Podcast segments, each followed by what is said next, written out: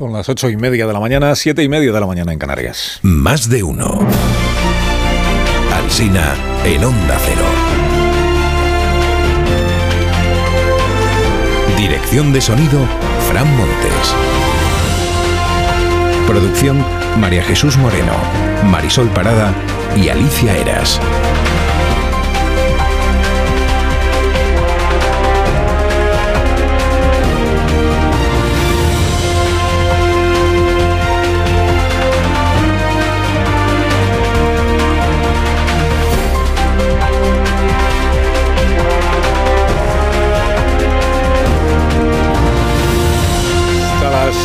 12 y 20 minutos de la mañana estamos aquí, luego empezará, estamos en cadena en más de uno, luego empezará más de uno en edición local. Como cada día, estamos desde las 6 contándoles cómo está empezando la jornada, ¿no? La palabra del día pues es relevo, cambio, sucesión, y no por la política, que ya el domingo veremos, sino por el tenis, por el tenis y por Carlos Alcaraz. Hoy la prensa se rinde a los pies de Carlos con estos títulos. Alcaraz se corona, Alcaraz colosal, el rey Carlitos, Ser Carlos, ascensión imparable, destroza a Djokovic, bestial, inolvidable batalla de cambio generacional. Alcaraz ya es leyenda. Hay un periódico que entiende que no hace falta ni titular, porque le basta con llevar a toda página la fotografía de Carlos besando la ensaladera. Ese periódico es La Verdad de Murcia, o sea, uno de los periódicos de la tierra de Carlos Alcaraz. Dentro dice, el mundo saluda al nuevo emperador. La opinión de Murcia añade que el murciano no tiene límites y que el suyo, el de Carlos, es el triunfo de la humildad. Carlos Alcaraz. Feijóo todavía no ha ganado, ni Sánchez todavía ha perdido. Igual el domingo, por sorpresa y contra pronóstico, gana Sánchez y pierde Feijóo. Pero la última entrega de los trackings diarios en la prensa confirma la tendencia favorable al PP. La razón le da 153 escaños mínimo. ABC, 151 a Feijóo. El grupo Eneo en su encuesta le da 148, el español 143, el confidencial 140, el país 135. Solo en esta última encuesta, en la del país, Sánchez tendría opciones de seguir gobernando. Poquitas, pero alguna tendría. Porque la derecha sumaría 173. PP más Vox. La mayoría absoluta son 176. Sánchez, para su investidura, entonces necesitaría el voto favorable de todos los demás. Y eso incluye, pues, por ejemplo, a Coalición Canaria, que acaba de estrenar un gobierno de coalición con el PP. Por ejemplo, a los ocho diputados que la encuesta le da a los de Puigdemont y que ya han dicho que ellos no van a investir ni a Feijó ni a, Pedro Sánchez. Ah, pues que sin ellos la cosa pues no, pues no sale. No sale. Analiza su propia encuesta Belén Barreiro. Dice para explicar que la campaña empezó con remontada del PSOE, que se frenó con el debate del lunes pasado y ahora vuelven los síntomas de recuperación socialista. Las cosas están abiertas, dice, no por la falta de precisión de las encuestas, sino porque la sociedad todavía no ha llegado a una conclusión. El periódico pone el acento en otro elemento de su encuesta, que es este que dice que la mayoría de los votantes del PSOE y de Sumar apoya que en caso de no tener números para ser investido Sánchez, se facilite la investidura de Feijóo para que no tenga que pactar con Vox. La mayoría, 60% de los votantes del PSOE y de Sumar. En La Razón titulan su crónica política de hoy, Feijó ya ha matado a Sánchez. Atribuye esta sentencia a dirigentes socialistas que dicen, nuestra gente está hundida. Fernando Garea en el español cuenta que la coincidencia general en el PSOE es que a la vuelta del verano se celebrará un congreso extraordinario. Si sigue gobernando Sánchez, para reforzar aún más su liderazgo. Si pierde el gobierno Sánchez, para iniciar una nueva etapa. Y en Voz Populi cuentan que secretarios de Estado y asesores del gobierno ya están pidiendo trabajo en grandes consultoras. Más que las encuestas, le animará al presidente hoy un reportaje del diario El País que se titula El sanchismo explicado desde un chiringuito. Chiringuito está en la playa de la Victoria de Cádiz. Y dice el reportero que en una mesa se está hablando, por ejemplo, de Sumar y, de Yolanda Díaz. Y cuando alguien dice sanchismo, le dicen, pero no vamos a hablar de cosas serias. Que en otra mesa hay un grupo de barcelonesas que están explicando que dudan entre votar a Esquerra o al Partido Socialista, por lo del voto útil para eh, frenar a, a Vox. Que hay una pareja con iPad que vota al PP y que dice que no le gusta que se diga ni que el PP es Vox ni que el PSOE es Bildu. Y que hay una señora a la que le preguntan por el sanchismo y dice que eso será un sándwich o igual un santo. Y a la pregunta, ¿qué le parece a usted Pedro Sánchez? Dice, para chuparse los dedos, la señora. Sánchez mitineó ayer en Barcelona y quiso hacer un guiño local que le salió regulero. ¿Qué pensaríais de quien dijera o Feijó o el Pantumaca? Pensaríais, este tío me está tomando el pelo. Ciertamente, ciertamente. Pan tumaca es la manera madrileña de referirse al pan tumaca. Manera madrileña o de Tarzán, digamos, ¿no? Pan tomate, pan tomate. La vanguardia dice que el sprint final de la campaña arranca con el proceso en un cajón.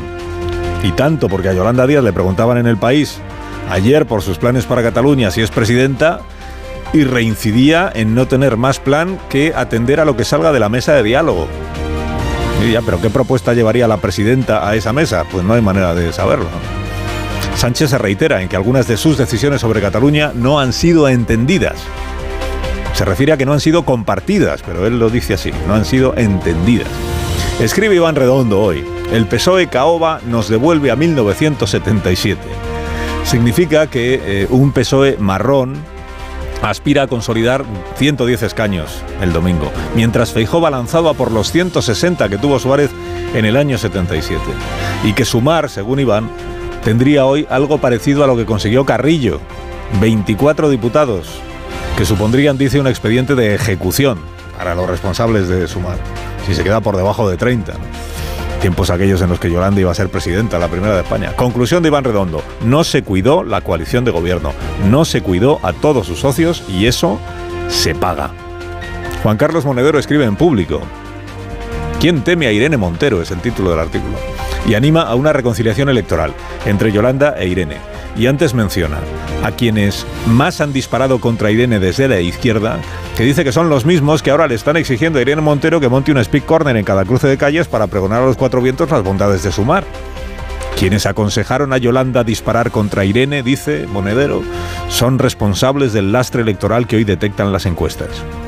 Ignacio Varela aconseja de nuevo hoy en el Confidencial a Feijó contra la euforia de las expectativas. Si sigue jaleándose y dejándose jalear, corre el riesgo de que 140 diputados parezcan el domingo un coitus interruptus y que en la noche electoral se le ponga cara de mañueco, de no haber consumado las expectativas. El viernes le pregunté aquí a Feijó por el trasvase del Ebro, que reclama de nuevo el PP valenciano. Dijo que él buscará el consenso, que no hay un plan definitivo y que en el borrador que tiene del, del plan de agua que no está el trasvase del Ebro. Hoy le en el Heraldo de Zaragoza, de Aragón. Y dice Feijo, el trasvase del Ebro no debe entrar en la solución del agua de España. Es una posición muy consolidada del PP de Aragón y yo la respeto. Que lo sepas, Carlos Mazón. El líder del PP dice que no al trasvase del Ebro. Hablan de empleo hoy la vanguardia ABC con dos enfoques distintos. La mayoría del nuevo empleo en España se cubre con inmigrantes, dice la vanguardia. El 40% del empleo creado en esta legislatura es empleo público, destaca el diario ABC. Se murió Jane Birkin. Se repite mucho en los obituarios la palabra icono, icono de la cultura francesa, y también sensualidad. Paradigma pop de la sensualidad, dice el país. La voz del amor, leo en el diario El Mundo. Símbolo de la libertad sexual, dicen otros. Y en el ABC hay una página en la que Edu Galán reivindica a Benny Hill, de quien dice que sus gags eran misóginos y homófobos, sí, pero que sobreviviremos a ello, y que uno de sus grandes admiradores era Charles Chaplin que le invitó a conocer su casa en Suiza y vio allí Benny Hill que tenía todos sus vídeos, los vídeos de su show, los tenía ahí en una repisa. Cuenta Edu Galán que Benny Hill murió en el sillón de su apartamento, su apartamento de siempre, viendo la tele, que no encontraron su cadáver hasta dos días después, y explica Edu que el chiste hoy está en riesgo de extinción porque se lo han comido los memes, y que el chiste verde en concreto es aquel que incluye sexo. Chiste verde es todo aquello que se celebra en el chiste clásico norteamericano, los aristócratas. Que el malvado galán lo deja ahí porque no cuenta el chiste en esta página. ¿Qué chiste es el de los aristócratas, Edu Galán? Confío en que mis contertulios de esta mañana sí lo conozcan y tengan a bien contárnoslo.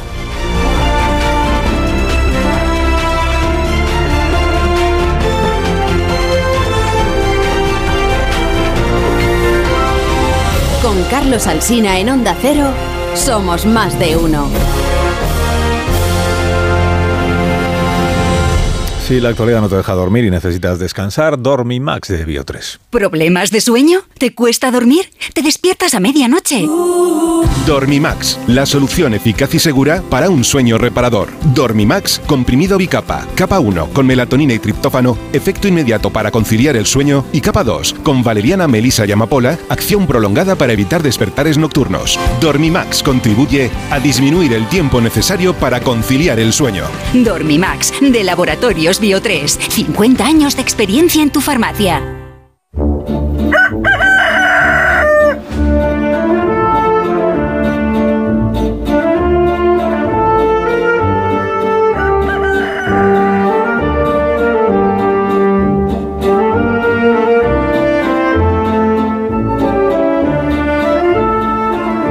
Aquí está el gallo La Torre como cada mañana a esta misma hora. Buenos días, Rafa. Buenos días, Carlos Alsina. A pesar del sobresalto cardiovascular, hay algo terapéutico en lo de Carlos Alcaraz, que durante cinco horas este país se diera una tregua de la feroz campaña para celebrar al unísono una gesta. Ha sido como una jornada de reflexión adelantada, más una jornada de comunión y en cualquier caso un ensayo de la feliz convivencia. Nada une más a los españoles desde hace tiempo que un punto de break.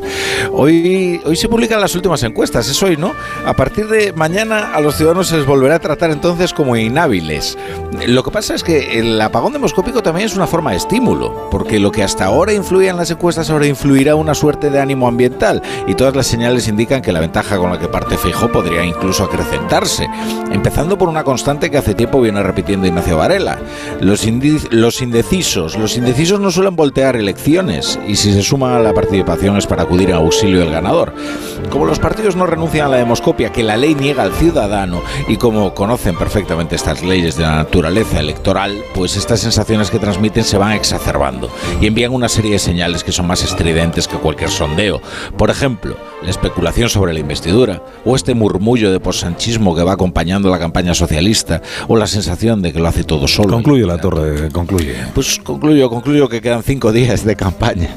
El de reflexión luego y, y la jornada electoral de después. Esto a cualquier persona sana le parece una eternidad, pero en realidad no es nada, porque puede que todo lo que tenga que ocurrir ya haya ocurrido. Hombre, una eternidad, una eternidad. Sí, sí, sí. Son cinco días y luego el sábado a descansar y, y el domingo a ver qué pasa. Bueno, a votar y a ver qué se ha votado. Y luego ya el lunes es cuando hay que volver a trabajar. Que es cuando hay que contar qué pasa a partir de ahora. Pero bueno, eso ya lo harás tú el lunes que viene también. Eh, como Sí. lo harás este lunes, desde las 7 de la tarde, contigo, la brújula, en, en Onda Cero. Sí, conmigo, sí. Que tengas un buen día. Rafa, gracias por madrugar con nosotros, como siempre. Es mi trabajo. En tertulia esta mañana aquí en la radio en Más de Uno está Paco Maruenda. Buenos días, Buenos Paco. días, Carlos. También Antonio Casado. Buenos días. Antonio. Buenos días, ¿qué hay? Buenos días. Javier Caraballo, buenos días. Muy Buenos días. Muy buenos días. Buenos días, Marta García Ayer. Buenos días, estaba mirando el calendario y no queda nada. Y chicos. buenos días, ¿no queda nada para qué? Para las elecciones, pues quedan lo que, lo, lo que queda, pues cinco Un días. lunes de madrugada. Cinco días. Buenos días, Rubén. Yo también hago las cuentas y las cuentas me salen como a Marta. ¿Verdad? Tic-tac, Salen a tic-tac. devolver. Vamos a ver, España está pendiente de qué pasa el domingo en las elecciones, no de vuestras vacaciones. No sé si lo No, están pendientes de sus vacaciones. De sus vacaciones, de las suyas también. Pues ya está de vacaciones media España y la otra media pues se las tomará en agosto. Lo que es muy raro es tomarse vacaciones el- a partir del 25 de julio. El del 25. 26. Ya verás cómo no. Dice el 25, dice el Ya verás 24. cómo O sea, sois tres, sois tres. Somos Sois, cuatro, ¿no? Y no sois representativos de Sois, España. dice, Hoy en agosto también, ¿eh? Y no lo perdono, me da igual. Bueno, pues venga, quedan dos lunes Que para haya agosto. investiduras ni narices. Pero de verdad creéis que España está pendiente de qué día os vais de vacaciones vosotros. España está No, pendiente de por agosto. favor. Como has reflejo, preguntado. como reflejo de su Por situación, favor. no Yo no he preguntado nada. Lo has preguntado. Es el reflejo de la situación. Que de yo he preguntado. Yo no he Pasado preguntado. mañana es miércoles. Hombre, le has, le has reprochado a los colegas que se iban de vacaciones el 20 no sé cuánto de he julio, ¿no? reprochado Lo ha que estén abriendo la tertulia con los días que les quedan Ah. para irse de No, vacaciones. yo no que mencioné la palabra que no le vacaciones. Yo dije que queda un Un lunes. reflejo de la situación de los demás, no, no ¿Tú crees que le interesa más lo de, los, lo de las elecciones? Garabaya no se va nunca. Yo creo que hoy interesan nunca sobre voy, todo dos asuntos. Siempre burguesa, está. lo digo Dos- siempre. bueno, uno es el chiste de los aristócratas, que ninguno os lo sabéis, y si os lo sabéis, mejor no lo contéis. Y otro es lo de Carlos Alcaraz, que, que Sí, es, el, que es, pues, el- es el gran protagonista de la tarde de ayer y de la mañana de hoy y de lo que queda del día. Maravilloso. ¿Por qué? Pues porque tiene 20 años, ha ganado Wimbledon, es el número uno del mundo. Ayer destronó a, a Djokovic en este torneo, ¿no? que la edición anterior lo ganó Djokovic. Eh, no, no consiguió Roland Garros, pero se quedó ahí casi casi y, y ya pues ahora ya sí, ¿no? Está consagrado, está... Sí, fíjate. Carlos, que, que si hay un lugar donde escenificar el relevo generacional y convertirse de delfín en rey es precisamente el torneo de más prestigio y- y de más relumbrón, que además concede a Alcaraz todos los méritos, iba a decir físicos, técnicos, pero también psicológicos, porque la cabeza de ese muchacho a los 20 años es impresionante, no haber tenido fisuras durante todo el torneo, ni habérselas opuesto a un jugador como Djokovic, que es el más laureado de todos los tiempos. Eh, la dimensión de este tenista Fíjate, yo formaba parte de quienes eran Sí, poco tú estabas muy en contra de No, yo estaba muy en contra respecto a, a abrumarlo con la presión de ser el heredero. Pero a las cosas que ha hecho en Wimbledon eh, no solo hablan de un prodigio por su precocidad, sino por lo que es en el presente. Ya es Sí. una cuestión de presente, no solo de perspectiva y de futuro. ¿no? Y creo que, que es una demostración descomunal de, de un tenista que tiene todos los síntomas desde un, jugador de época. Pero de momento ahora seguimos con Alcaraz y con el resto de los temas del día, pues que tengo al teléfono al... El teléfono es un poco antiguo igual. Al teléfono al presidente del Cabildo de La Palma, que es el Sergio Rodríguez, mm, reciente presidente del Cabildo de La Palma, para que nos cuente en qué situación se encuentra el incendio este que está afectando a una parte, a una parte de la isla. Hay ya alguna parte, también creo que pequeña, y esperemos que no vaya más, del Parque Nacional de la Caldera que está también afectado por este incendio. Presidente del Cabildo, buenos días. Buenos días. Buenos días. La situación a esta hora de la mañana, estamos hablando de, de qué cantidad de superficie quemada y qué, qué cantidad afecta al Parque Nacional. Bueno, alrededor de 3.600 hectáreas en total, unas 1.000 menos de las que se había calculado al principio, eh, en los últimos, la última perimetraje, y en torno a 200 hectáreas dentro del, del parque. 200 hectáreas, digo que esperemos que, que no sean que no sean más porque el fuego sigue activo, ¿no? O sea, los, los bomberos siguen trabajando, la UME sigue trabajando, en la labor está de controlarlo cuanto antes. Sí, sí, eh, la situación es bastante sensiblemente mejor que los días anteriores, la meteorología ha ayudado bastante, pero sigue activo, ¿no? En un flanco detrás del pueblo de Tijarafe y, y este de la, de la caldera que se va a atacar hoy por la mañana. ¿Y qué, qué previsión? Siempre es complicado en una situación como esta hacer previsiones, pero con, la, con el, el viento que sopla a esta hora, las temperaturas que tenemos a esta hora de la mañana en esa zona de la isla de La Palma, que están contándole los bomberos? ¿Qué, qué previsión o qué, qué, qué están temiendo que pase durante las próximas horas? Bueno, no, no, la meteorología está ayudando de momento. Si lo cambia, eh, favorecerá todas las labores de extinción. Ya te digo, han mejorado sensiblemente. Eh, prever una cuestión que aquí en este lado de la isla, que ahora por la mañana los vientos cambian de dirección. Eh, bueno, la previsión que tenemos es que la meteorología no cambie demasiado, que nos pueda seguir ayudando. Hay más de, ayer estuvieron más de 500 efectivos y hoy se van a mantener con 10 medios aéreos y desde que empiezan a actuar ahora al alba, pues probablemente mm, seguirá mejorando, ¿no? Pero prever, eh, prever es complicado. Sobre el origen del incendio, la causa del incendio, ¿se ha avanzado algo en esa, en esa tarea, Sergio? Hay una investigación abierta, eh, preveyendo, bueno, hay algunos datos que apuntan a que pudo ser eh, un descuido de, de alguien, pero mm, hasta no tener nada cerrado tampoco quiero comentarse que la Guardia Civil tiene, tiene esa investigación abierta en este momento, pero no, no, no sabemos todavía con, con seguridad. Presidente del Cabildo, gracias por haber atendido, que sé que tiene cosas que hacer. Eh, gracias y hasta una próxima ocasión.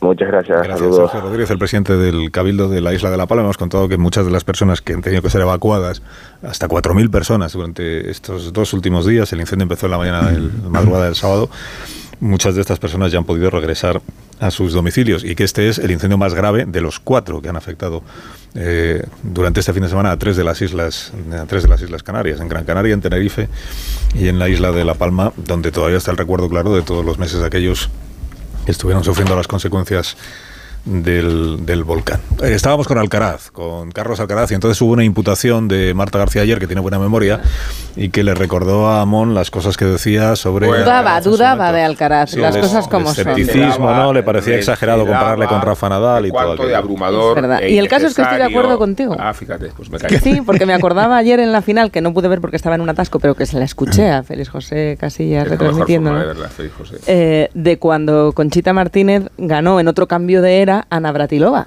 Sí. que era la leyenda de la hierba de, de Wimbledon. Y, y, claro, que la ganara y que la, la- la- Bueno, creo que a raíz de aquello ya se retiró, de, al menos de individuales, Navratilova. mm, Pues no, no inauguró una nueva era dorada para Conchita Martínez, que era, es verdad, una leyenda para el tenis español, pero no para el tenis internacional en absoluto. Es verdad que ahora el El atasco Marta sería grande porque el partido duró cinco horas, ¿eh? Hombre, a mí más que inaugurar una nueva era, lo, llegué al final, a cuando levantaba la Ah, vale, ensaladera. vale. lo que me ha conmovido Que no más... es ensaladera, que me dice Müller que no es ensaladera, que ensaladera es la Copa Es- Davis. eso es la Davis, Sí, la Davis, este sí, es un Australia. trofeo, este es un trofeo que va cambiando, que cada año lo hacen de una manera.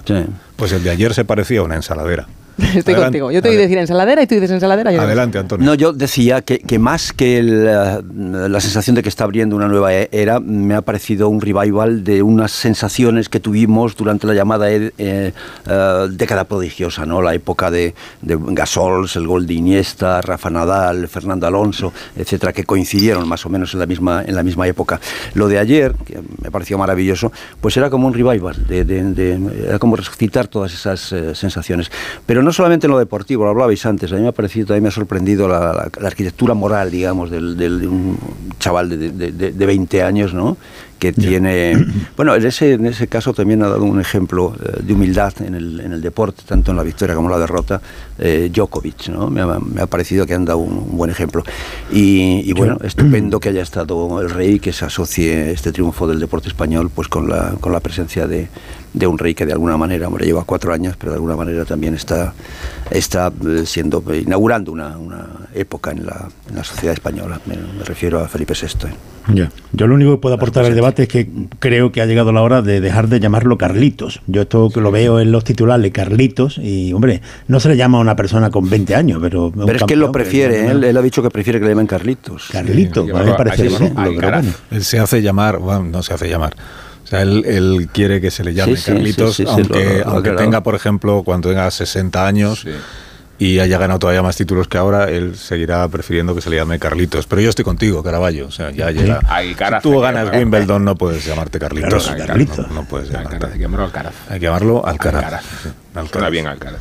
Que ahí está. Y ahora, pues fíjate los años que tenemos por delante de cada Es que- mes de julio, pues cantar lo que le ha, cómo le ha ido a Alcaraz en porque, Wimbledon. porque después de haber disputado el, y ganado el, eh, el torneo de, de Estados Unidos, el, el Grand Slam, y después de haber jugado la final de Roland Garros resintiéndose de una lesión que le impidió competir en la- eh, con Djokovic, es que da la impresión de que estamos delante de un nuevo dominador. eh, y tan dominador que lo que no se le observan en el escalafón son muchos rivales. Más aún si se retira Djokovic, como tiene que suceder con el paso Sí. del tiempo. ¿no? O sea que se ve una estela y un escalafón muy propicios a, a que sea el gran dominador del circuito Pero en los fíjate, próximos años. Djokovic, eh, Federer y Nadal siempre han dicho que gracias a haber coincidido con una generación de tenistas tan increíbles, han sido ellos mejores tenistas, porque tenían un rival que les hacía competir. No tener a alguien a su altura puede no ser una buena noticia en ese sentido. Bueno, y tiene sentido el humor. Eh, Carlos Alcaraz, Paco Marvenda, ¿quieres decir algo sobre Wimbledon? A mí, ¿sabes qué ocurre? Lo que me gusta de, de este deporte, ¿no? Y es la reacción elegante de la gente, ¿no? Es decir, hay deportes donde la gente es más bronca, más desagradable, y el tenis tiene eso, ¿no? Y bueno, y que un español, por decir un tópico, esté situado en esa posición es realmente espectacular y con tan poco tiempo. Es divertido eso de Carlitos, ¿no? Yo me llamaban Paquito y llegó un momento que me molestaba que me llamaran Paquito, pero bueno, yo veo que a él no le desagrada, por tanto, bienvenido sea que le llamen como le guste. Bueno, el podcast este de la pija y la kinky no lo habéis escuchado.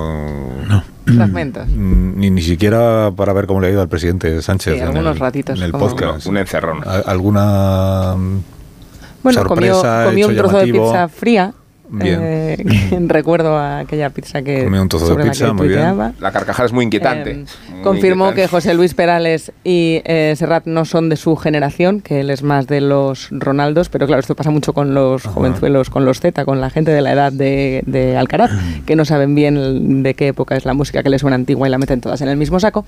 Y ahí, bueno, pues el, el presidente Sánchez yo creo que, que consiguió que muchos boomer o generación X tardía se identificaran con, con que les envejezcan demasiado. Vamos, que ayudaría a lo mejor a caerle mejor a los más jóvenes, pero no sé cuánta de esta gente va a votar, la verdad, porque son los que menos votan, los veinteañeros. ¿Y qué- qué fue una hora de conversación? ¿no? 50 minutos. 50 minutos. Ya ha dado para los Ronaldos y para la pizza que se... Sí, y me- a lo mejor me estoy olvidando de algo más. Pues mira, que los- pues, pues mira que estos dos chavales a los que yo no tenía controlados hasta que se empezó a hablar de esto que iba Sánchez y he oído algún programa suyo y son, me parece son buenos. Son guionistas los dos y tienen... Son muy descarados. Sí, tienen soltura, Sí. tienen desparpajo, pero tienen cabeza, ¿eh? O pero, y tienen, y tienen cabeza. Y Ah, y Taylor ¿no? Swift. Taylor Swift fue muy mencionada. Taylor Swift, Sí. ah, El presidente dice que le gusta mucho Taylor Swift. muy bien, pues luego me lo voy a poner. ¿A Taylor Swift o al presidente? No, me voy a poner el podcast de, de estos chicos. De la a ver cómo ¿eh? le fue al presidente, que yo no he tenido tiempo para, para escucharlo. Sí he visto que llevaba, pues claro, el despliegue de seguridad que lleva siempre el presidente Sánchez y que si, Sí, a, si a nosotros nos llama la atención trabajando en un grupo de comunicación que es el primero de España, al que viene gente muy importante todos los días, pues imagínate no, lo que no le sorprendería a, a estos, a estos dos chicos. Ver a, a la, la que se monta, es que esto es así, la que se monta cuando llega el presidente del gobierno a cualquier lado. Para tu satisfacción, Alcina, yo creo que esta campaña, de las muchas entrevistas que se han hecho, esta campaña electoral pasará, eh, cuando se recuerde dentro de muchos años, seguro que lo que se recuerda es aquella pregunta tuya de ¿por qué nos ha mentido tanto, presidente? Estoy convencido de eso, ¿eh? Frase lapidaria. Se ha renovado ya. La pija, Javier. la kinky y Alsina. No, no, no, no, ha no, no, Ha no, renovado ya, Javier, tranquilo. Yo No, hombre, que no, yo no te lo voy a discutir, entiéndeme. Que no lo, que no vamos. No te lo voy a serio, discutir pero, porque no, no, pero en serio, Rubén, un- tú no lo piensas así. un No, no, no, pico a Javier, vueltas con la Javier, mentira, se te olvida, se te olvida otra cosa, un lema que precisamente no ha nacido en los en los laboratorios de electorales de los candidatos, sino en la calle, que es el de esas cuatro letras que parecen las, las cuatro esquinas de la tumba política de Sánchez, ¿no? Que te vote, chapote. Por eso Ya, hombre, se no. recordará también el, el- Sí, no, me quites, campaña. no, no me quites méritos, casado. También digo, lo he añadido. ya renovado, pero lo he no. añadido. Tu pregunta, tu pregunta y, eh, y lo del eh, Bueno, un minuto que veo que tenéis ganas ya de ir directamente a la campaña electoral. Me dais un minuto y comentamos los últimos pasajes, que todavía no son los últimos, pero ya cada vez va estando más cerca. Últimos pasajes de esta campaña electoral. Ahora seguimos. Más de uno en Onda Cero. Carlos Alsina. En Onda Cero.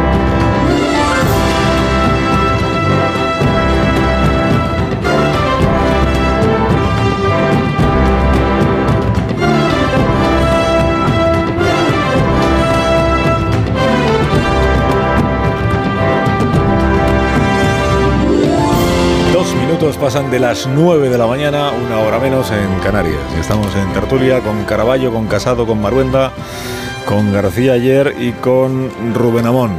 Asunto de encuestas, bueno, no hace falta que recuerde a los oyentes que sigue en vigor una ley en España que dice que a partir de mañana ya no se deben, no se deben, no, no se pueden publicar las encuestas, está castigado, castigado, porque los ciudadanos ya si, si leen encuestas cuando quedan, por ejemplo, cuatro días o cinco para ir a votar, pues eh, se sienten influidos y pues, se pueden sentir inducidos, no se sabe en qué dirección. Y entonces no, no tienen por qué saber lo que, lo que dicen las encuestas, que se siguen haciendo. Se siguen haciendo mañana y pasado mañana y al día siguiente. Pero los ciudadanos no deben saber lo que, cuál es el resultado. Y entonces por eso la ley, como no la han cambiado, anda que no ha habido legislaturas para cambiar. La ley creo que del año 80, o sea, o sea de cuando empezamos. 85. 85, cuando empezamos en esto, ¿no?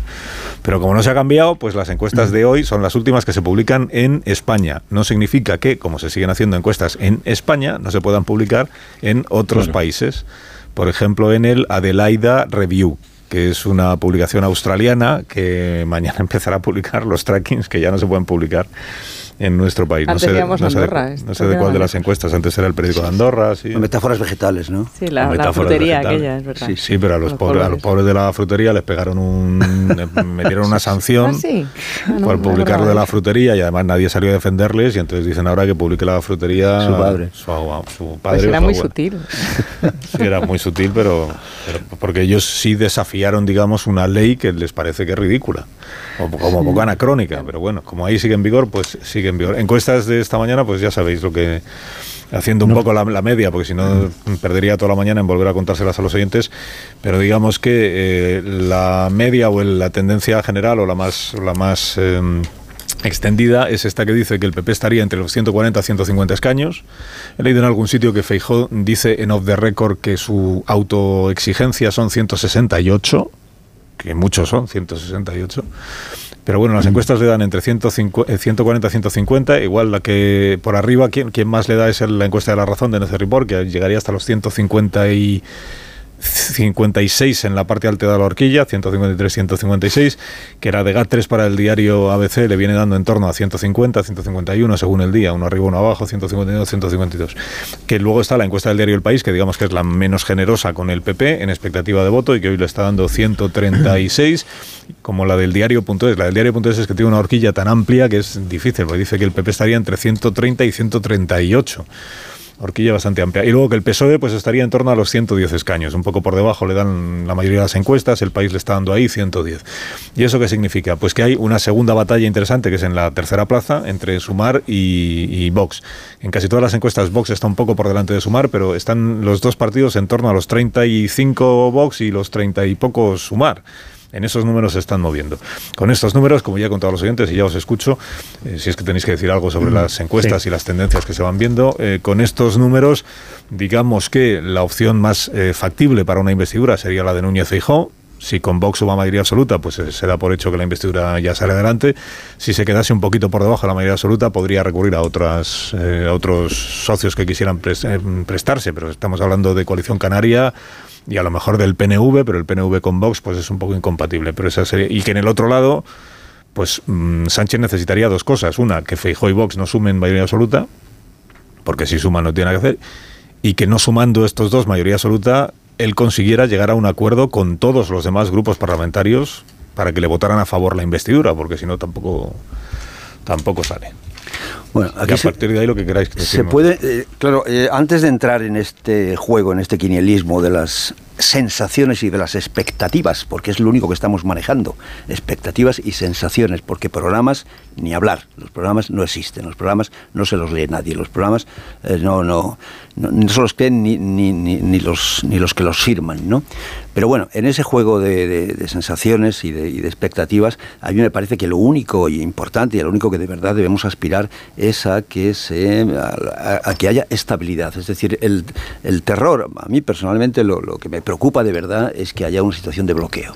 Es decir, que haya una situación en la que ninguno de los dos eh, eh, grandes se preste a, dejar que gobierne el, otro mediante la abstención, eh, que es lo que ha pregonado también Felipe González. Y, volvamos otra vez pues a estos escenarios de repetición de elecciones y a los años tontos que pasamos a partir del año 2015, 2000, 2016.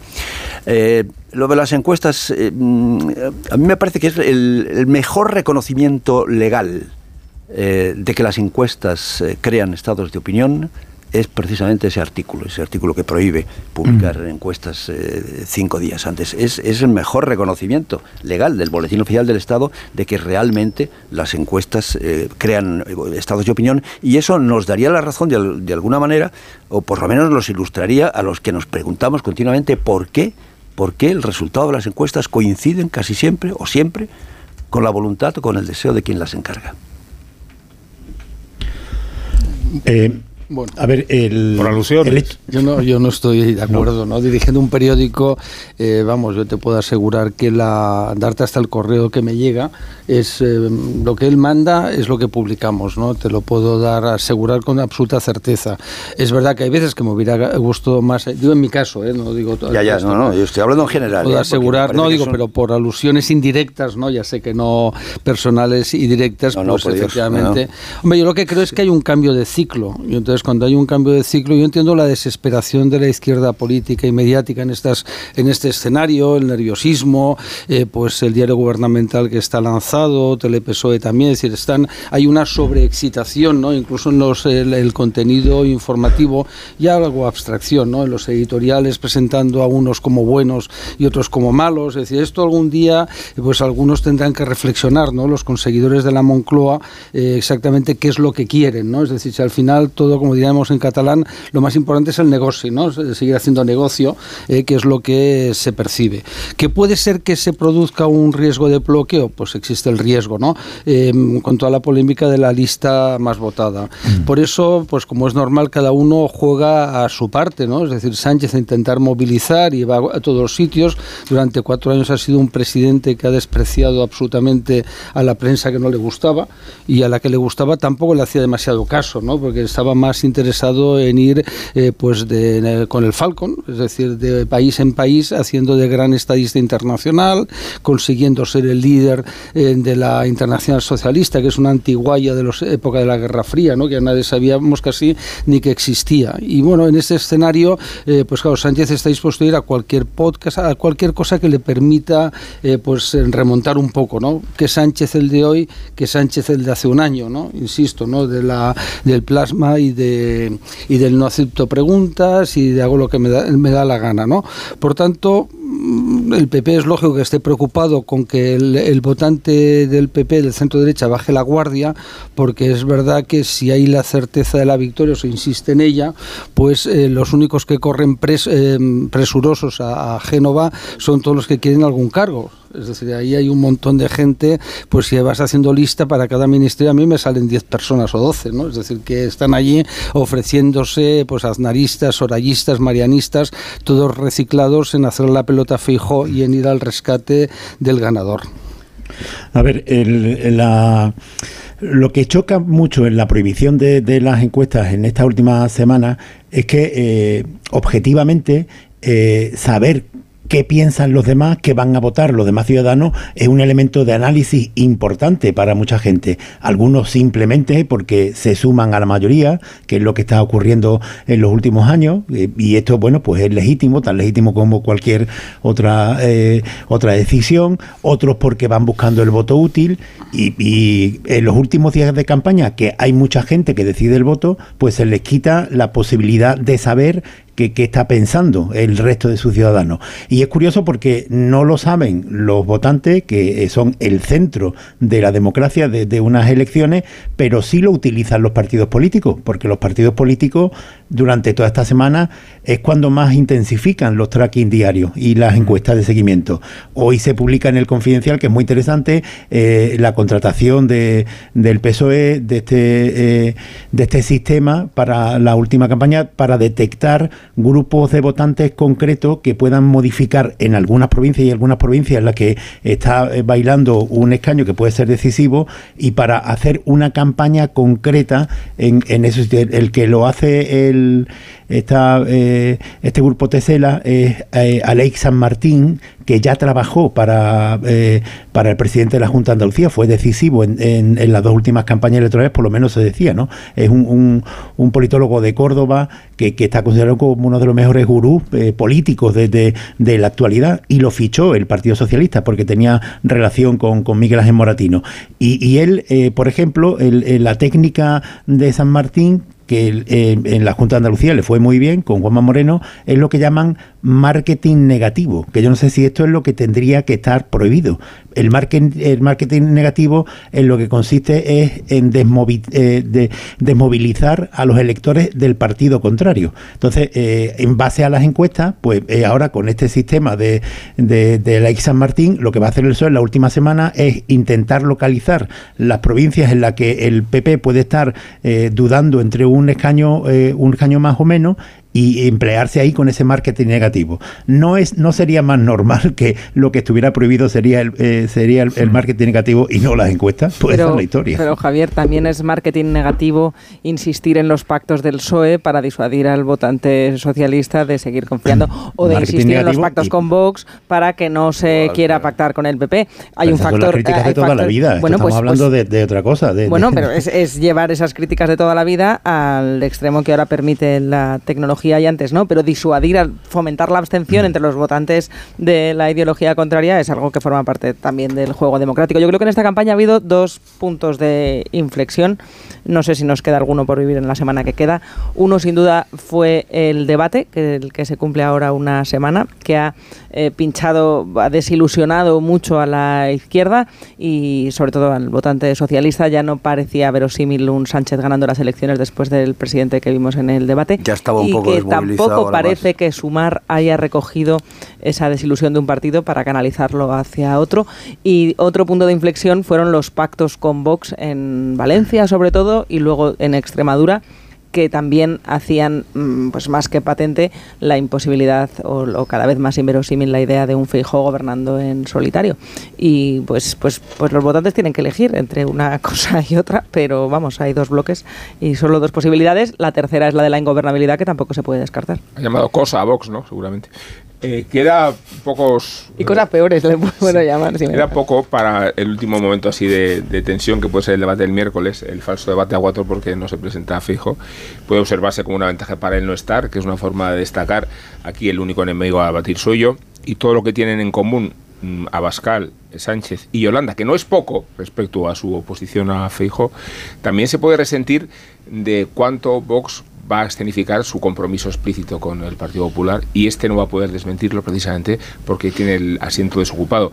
Digo que quedan pocas sorpresas para agotarse. Eh, camino de las elecciones del domingo, pero esta es una de ellas. Y de cómo Pedro Sánchez este fin de semana ha destacado tanto su vínculo estrecho con Yolanda Díaz, aunque todos sabemos que Sumar es una especie de, de confabulación de marcas y de siglas y que no responde a una estructura unitaria, pero de la que no se avergüenza pero Sánchez, mientras que de Fijós seguimos sin saber, y no lo subimos tampoco el viernes, en la entrevista de Carlos Alsina, no terminamos de saber si va a entrar o no va a entrar el, eh, eh, Santi Abascal como vicepresidente y si va a haber ministros o cuántos. Sí, ni lo vas a saber. Eh, abandona ya toda esperanza. Sí, abandona toda esperanza. Vas a saber. Pero quiero decir que está esta, este hermetismo con el que reacciona Feijóo a esta pregunta es uno de los motivos de incertidumbre para los votantes que no están sabiendo qué decidir el próximo domingo. Luego, luego cuando hablamos de tantos indecisos y luego cuando hablamos de tantos abstencionistas, que son muchísimos. ya viene implícito que si lo necesita lo hará y si no lo necesita pero, es, lo más claro de la campaña, vamos. Bueno, ¿por qué no lo dice entonces?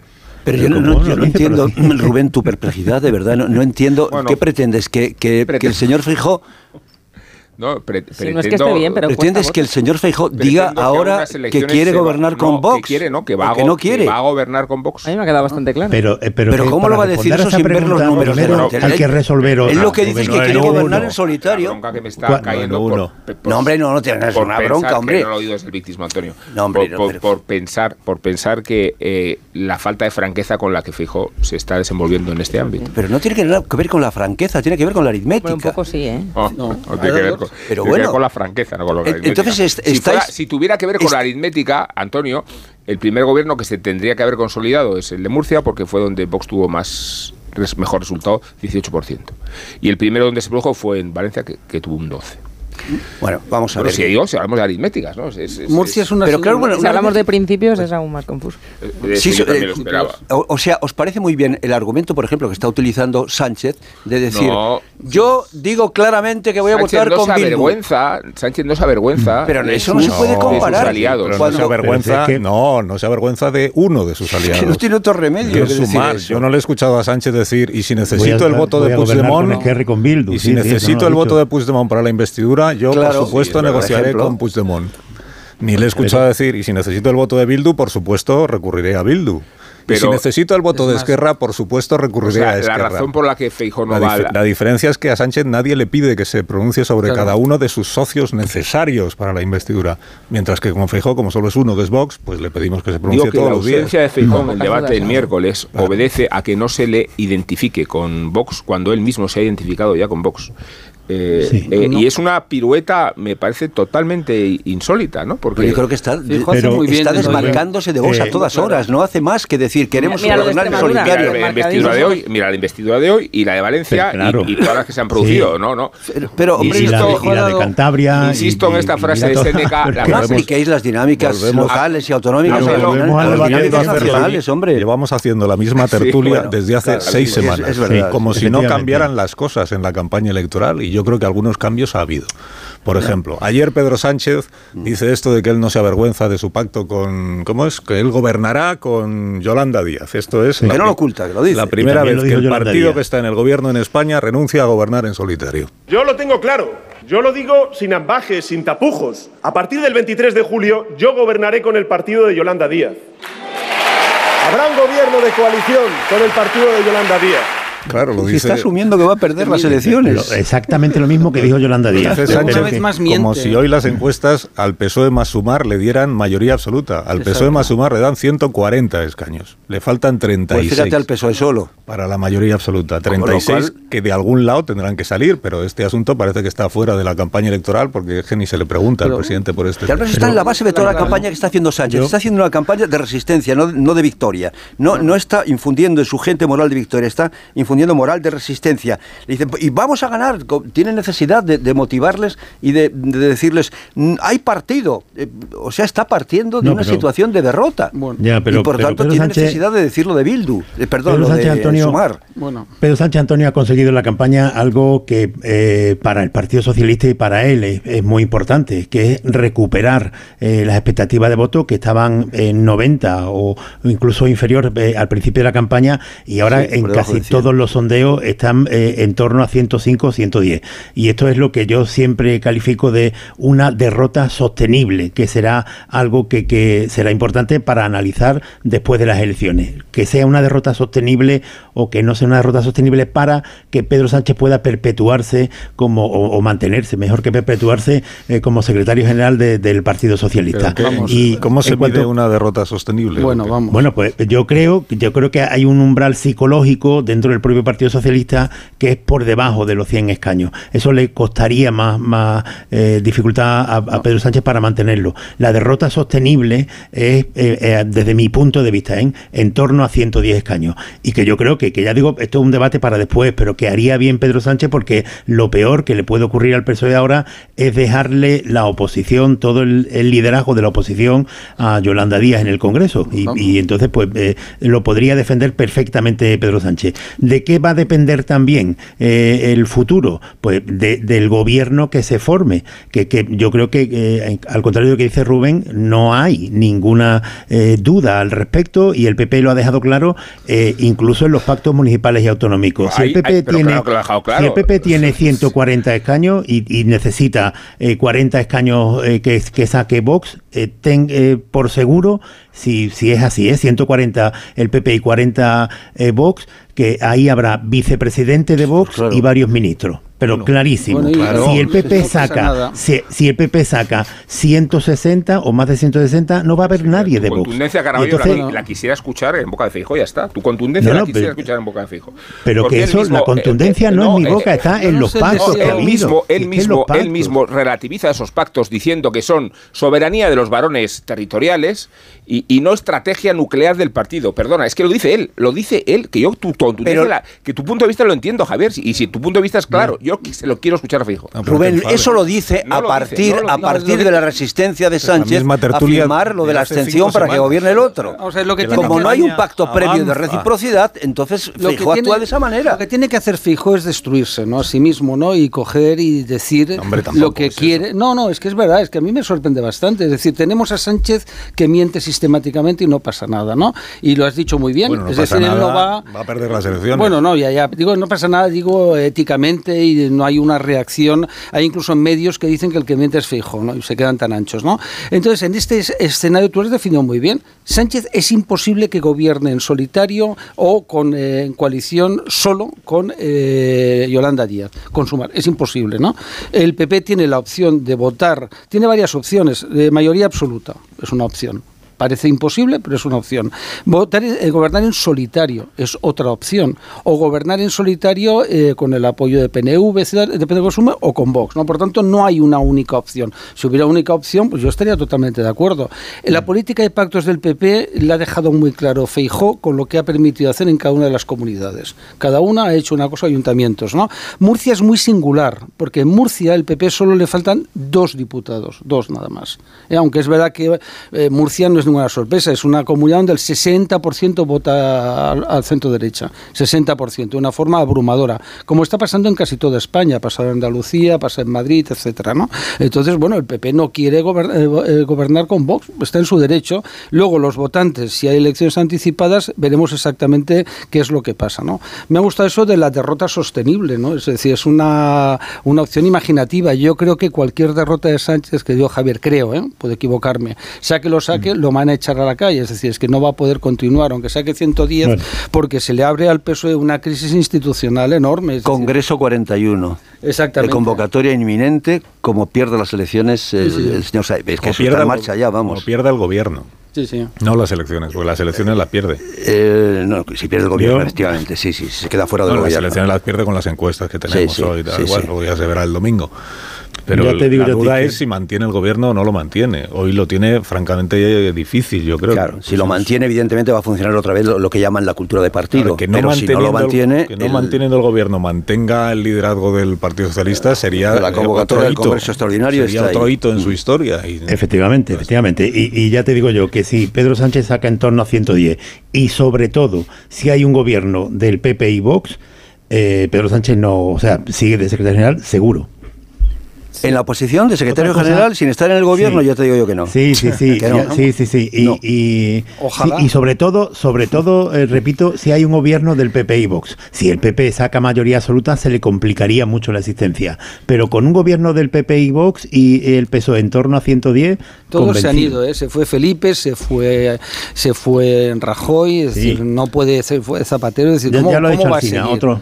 ¿Cómo va, a ¿Cómo va a ganar una moción de censura? Pues la ganó. ¿Y cómo va a ganar una primaria? Pues la ganó. Oye, que no es Hércules ni es Superman, ¿eh? Yo creo que le hemos generado a este buen hombre un problema de autoestima que ya tenía desde pequeño enorme. ¿Es, verdad que ha sido el único que ha ganado una moción de censura en España? ¿Es verdad o no? Sí, eh, claro. Y, eso, eso es, heroico. Que, que ganó Por la tradición del PNV, no pasa nada. Una cosa, es que él, una cosa es que él intente permanecer si pierde el gobierno y otra cosa es que lo tenga muy complicado, porque claro, ¿cómo vas tú a una sesión de control parlamentaria al nuevo gobierno? Reprochándole cualquier cosa si la respuesta que te van a dar todo el tiempo es la misma, que es usted ya gobernó y la sociedad española ya emitió un juicio sobre su gobierno, que es echarle del gobierno.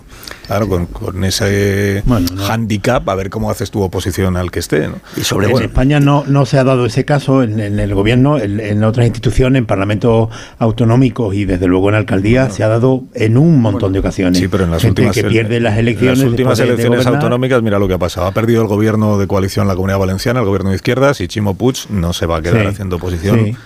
diga lo que diga. Eh, en Baleares, Francina Armengol se presenta diputada, luego no hará la política de oposición en Baleares. Guillermo Fernández Vara, pues ya hemos contado lo que, en qué situación está. ¿Sabes lo que hizo eh, eh, Fernández Vara cuando perdió el gobierno? Siguió en la oposición y lo recuperó.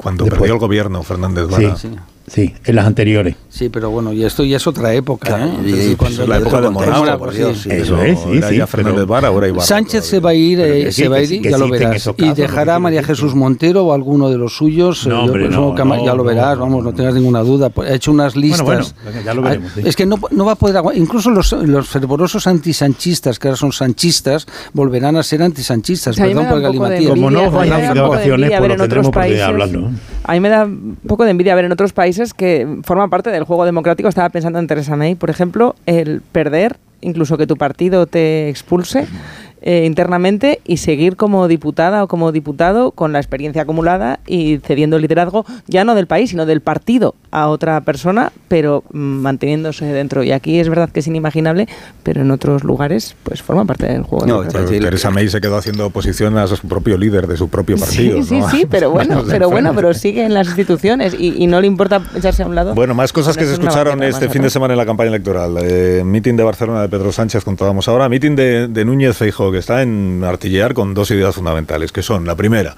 votantes socialistas, ¿eh? que estáis desengañados votantes socialistas quiere decir que, votaba, que votaron al Partido Socialista en el 2019, que tradicionalmente han votado siempre al PSOE, pero que están mm. desengañados porque entienden que Pedro Sánchez pues es otra cosa y ha eh, modificado lo que eran las esencias del Partido Socialista. Votantes socialistas, votarle a Feijóo. Esto Los votantes socialistas pueden ver que actualmente en el Partido Popular hay un partido de Estado y que ellos están perdiendo la categoría de partido de Estado para convertirse exclusivamente en una máquina de detentar el poder a costa del Estado. Y segunda idea en la que está martilleando el señor Núñez Feijóo, que es esta que dice, hombre, si yo gano las elecciones, lo lógico es que me dejen gobernar a mí. Si el, el presidente Sánchez pierde las elecciones, entonces lo lógico es que no intente gobernar. Esta idea de que en España tradicionalmente, y es verdad que hasta este momento esa ha sido la tradición, quien gana las elecciones es quien gobierna, pero se tiene que buscar primero la vida para sacar adelante una investidura, pero quien ha perdido las elecciones no intenta gobernar. Y yo no quiero que España tenga un presidente del gobierno que haya perdido las elecciones. Me parece importante que cuando te reúnes con el presidente de la República Francesa o con el canciller alemán o con el primer ministro sueco, te reúnas porque has ganado las elecciones. Porque si no, empezamos a devaluar la democracia española y al final todo empieza a ir de forma decadente. El precedente de alguien que no habiendo ganado las elecciones intentó ser investido es eh, Pedro Sánchez en el año 2016, cuando Rajoy, ¿os acordáis que el rey le dijo, te propongo para ser investido? Rajoy dijo, no, para, parte de mí este Cali. Y entonces Sánchez lo intentó con Ciudadanos en aquella operación que luego que luego no salió. Bueno, los oyentes saben que la legislación que está en vigor en España dice que es presidente quien consigue el apoyo del Congreso de los Diputados. Por lo tanto, quien consigue armar ahí, mm. tejer las alianzas necesarias. Fijo lo que está diciendo es mm, que él entiende que lo democrático es lo otro, que es que gobierne quien ha ganado las elecciones. Es verdad que en este caso, y por volver a lo de antes, para que el perdedor de las elecciones, Pedro Sánchez, con las encuestas que hoy tenemos, pudiera ser investido, necesitaría no ya de una alianza como la del 2019, sino de de una alianza aún más eh, plural, amplia y contradictoria, en mi opinión, que la de 2019, porque tendría que meter dentro al PNV, a los Puigdemones, a Esquerra, incluso a la, incluso igual necesita a la CUB para ser investido. Yo no sé si Feijo considera que se degrada la democracia en la Comunidad de Madrid porque Ayuso fuera presidenta hace unos años habiendo perdido las elecciones o que se degrada la democracia en Extremadura porque vaya a gobernar la persona que perdió las elecciones. Eh, es verdad que no tenemos eh, antecedentes a nivel nacional, pero a nivel autonómico muchas y grandes, muchos de los liderazgos del Partido Popular ahora mismo se han forjado después de haber entrado en el gobierno habiendo perdido las elecciones. Y me parece realmente... Eh, un poco eh, peligroso hablar en esos términos de degradar la democracia porque se cumpla la Constitución y se cumpla la idea de que gobiernan los de de que significa eh, desempeñar el poder por, la fuerza, por la fuerza, o sea, claro. con los verbos. Ostentar lo, han hecho, no, lo han hecho todos, ¿eh? No, vamos a ver, Marta. Mm, desde el momento en el que el PSOE rechaza la oferta de Feijó de que gobierne el, más votado con la abstención del otro, a partir de ahí, si no hay reprocidad, se entiende perfectamente lo de, lo de Valencia y lo de Extremadura. Se entiende perfectamente. se, puede entender eso, pero no que se acuse de degradar la democracia por cumplir las normas tal y como están escritas en la Constitución. No, porque la, presidencia del gobierno, esto eh, lo yo no, sé, no lo entiendo, lo de Sánchez, como cuando se lo preguntaron, sí, sí, es de extracción parlamentaria, así que no lo eligen los, los... Al presidente del gobierno no lo eligen los ciudadanos, lo elige el Parlamento. Pues es de extracción parlamentaria. Y por eso yo no entiendo el día del, del, cara a cara, cuando, eh, cuando insistía eh, eh, Sánchez en decirle, mm, Fernández Vara, Fernández Vara, porque el otro le recordaba, Feijó le recordaba. como si fuera un Absténgase conjuro, en vez tal. un- Fernández Vara, Fernández Vara. Pero con lo fácil que tenía explicarle que en este país la, la- la elección del presidente del gobierno es de estación parlamentaria. Pues no, Fernández Vara, Fernández Vara, cosa que además mucha gente no pero- pero- entendía. Dice, ¿de creo que está hablando? entendía nadie, ¿no? Que lo sabe todo el entendía mundo, nadie. pero Hay un que ya yo creo que hace ya meses que, Claro. que dijimos aquí, hace meses que, que eh, el presidente Sánchez, también en estos hitos de, de- de cosas que nunca se habían hecho, estaba dispuesto a gobernar a- aunque perdiera las elecciones, porque su aspiración, esto era mucho antes de las municipales, era revalidar la mayoría parlamentaria que tiene en la actualidad. Antes que ganar era revalidar esa mayoría parlamentaria. Y me- que yo creo que es uno de los errores que ha cometido Pedro Sánchez como de dirigente claro. del Partido Socialista, que es eh, considerar que él podría consolidar esa mayoría con Sumar apoyado en Esquerra y en Bildu, y que esa era una mayoría sólida que no le podría arrebatar de ninguna manera eh, el ascenso del Partido Popular. Y se ha equivocado porque eh, lo que se ha degradado ha sido el bloque parlamentario entero, y es lo que están dando por lo menos las encuestas, ¿no? Pero él estaba convencido, yo creo que sigue convencido de eso, que, que mientras que mantenga un gobierno de coalición sólido, estable, con un partido como Sumar, quitándose a los desleales de Podemos en, de en medio y, apoyados en Bildu y Esquerra, que esa mayoría parlamentaria eh, le, le garantizaba el triunfo. Degradar y, la y, bueno, pues vino, vino el tsunami que vino en las municipales, que fue lo que hizo tambalear esta idea. Degradar la democracia, que es un término muy duro, hombre, miremos la coherencia, lo apuntaba Antonio, ¿no? Es decir, al final eh, tienes eh, PSOE más, más Sumar Podemos, ¿no? Que son 16 partidos, nada más y nada menos, ¿no? Más todo el resto del arco parlamentario. Eso, mm, bueno, pues es, no es, eh, es una apelación a la lista más votada, porque si fuera 1-1, dices, vale, de acuerdo, ¿no? Pero con este escenario. El suelo rompió en las elecciones municipales, y eso, Antonio, que tienes memoria, te acordarás, ¿no?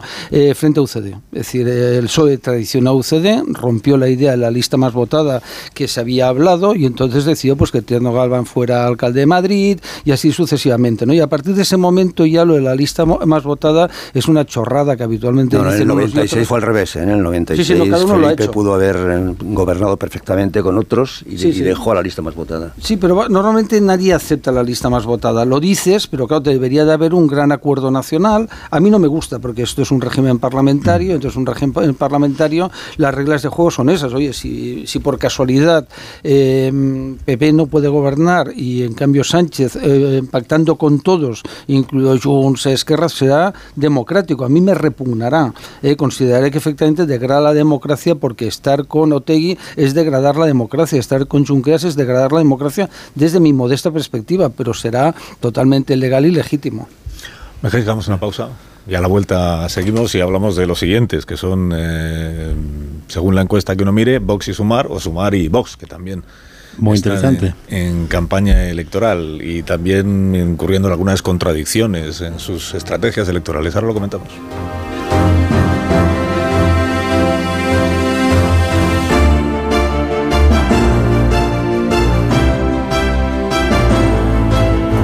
Más de uno. Onda Cero. Carlos Alsina. Con cebolla.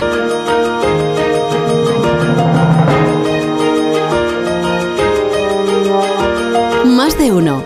Onda Cero. Carlos Alsina.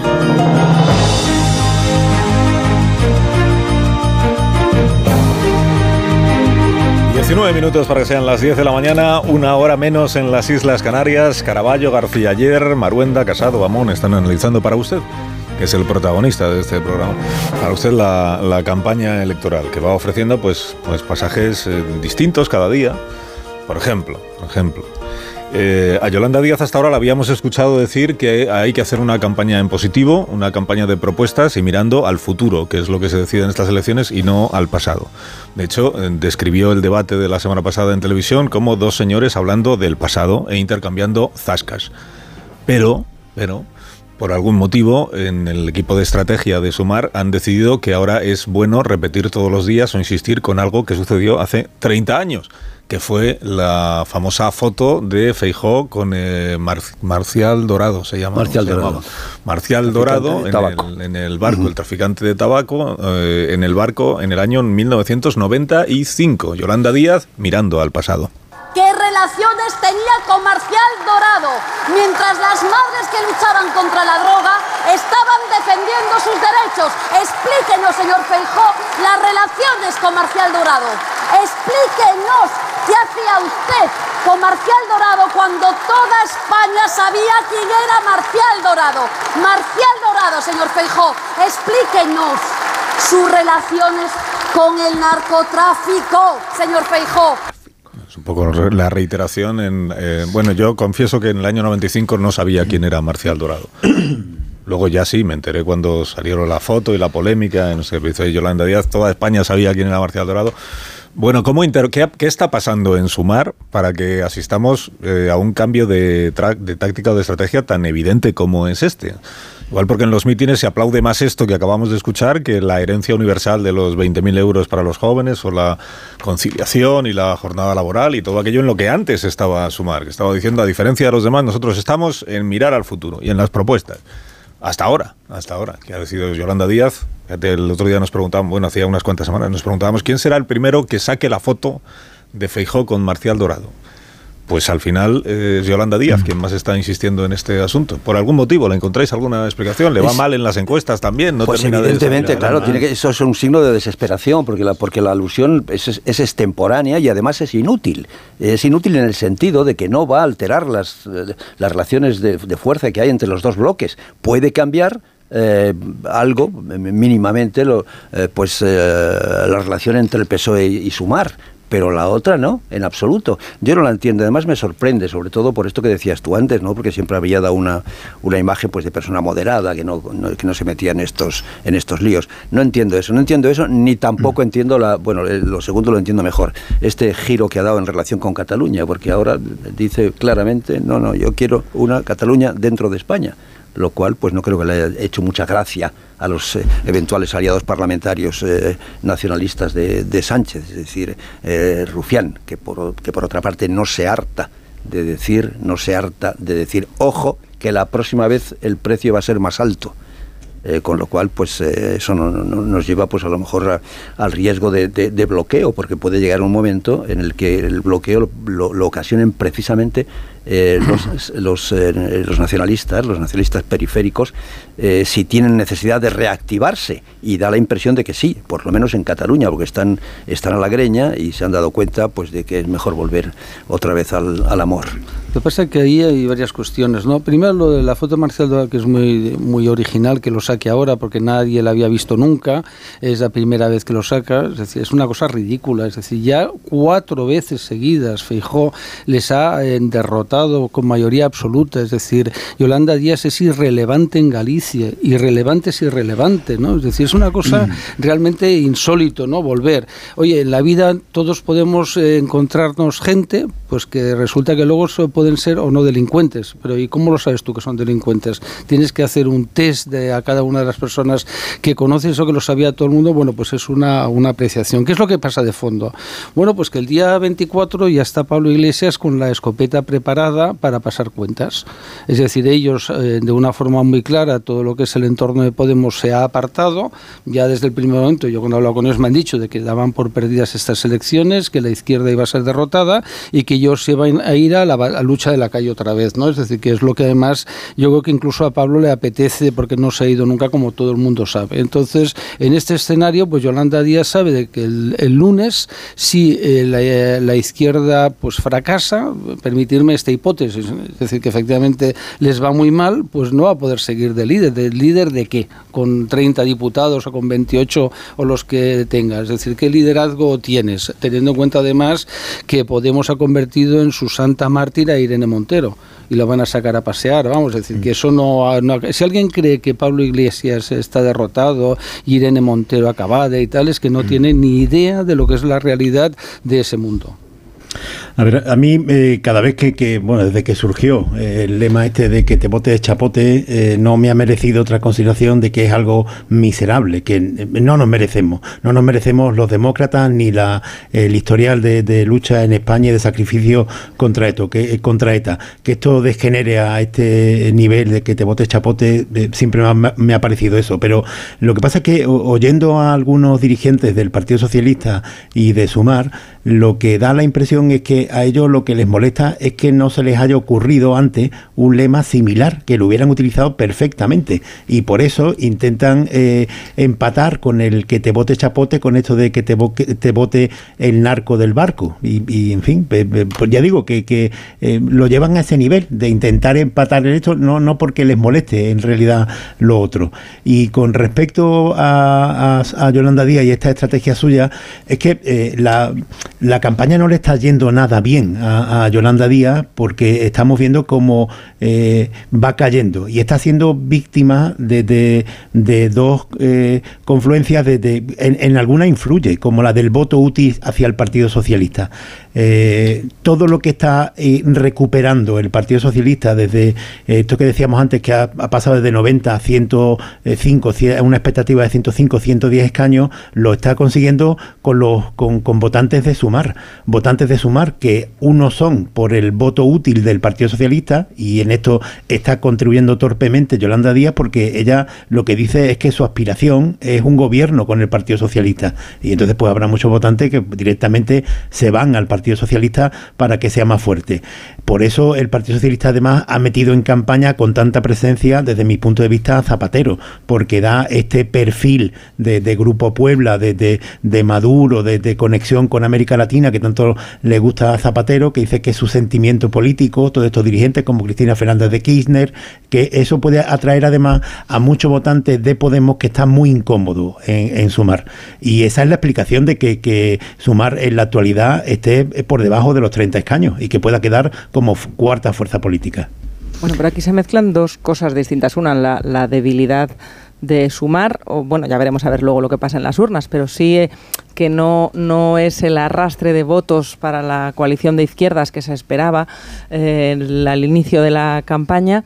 Eh, y otra cosa distinta que estábamos hablando es que tengamos un candidato a la presidencia del gobierno que todas las encuestas dan como favorito, que en su juventud fue amigo íntimo de una persona condenada por contrabando y que aduanas llegó a, eh, implicar en un contrabando de, o sea, en, narcotráfico y de cocaína y condenado a 17 años por la Audiencia Nacional. Eso es un hecho. Otra cosa es si tiene alguna repercusión. No, yo no he dicho eso. Yo he dicho que esto es un hecho.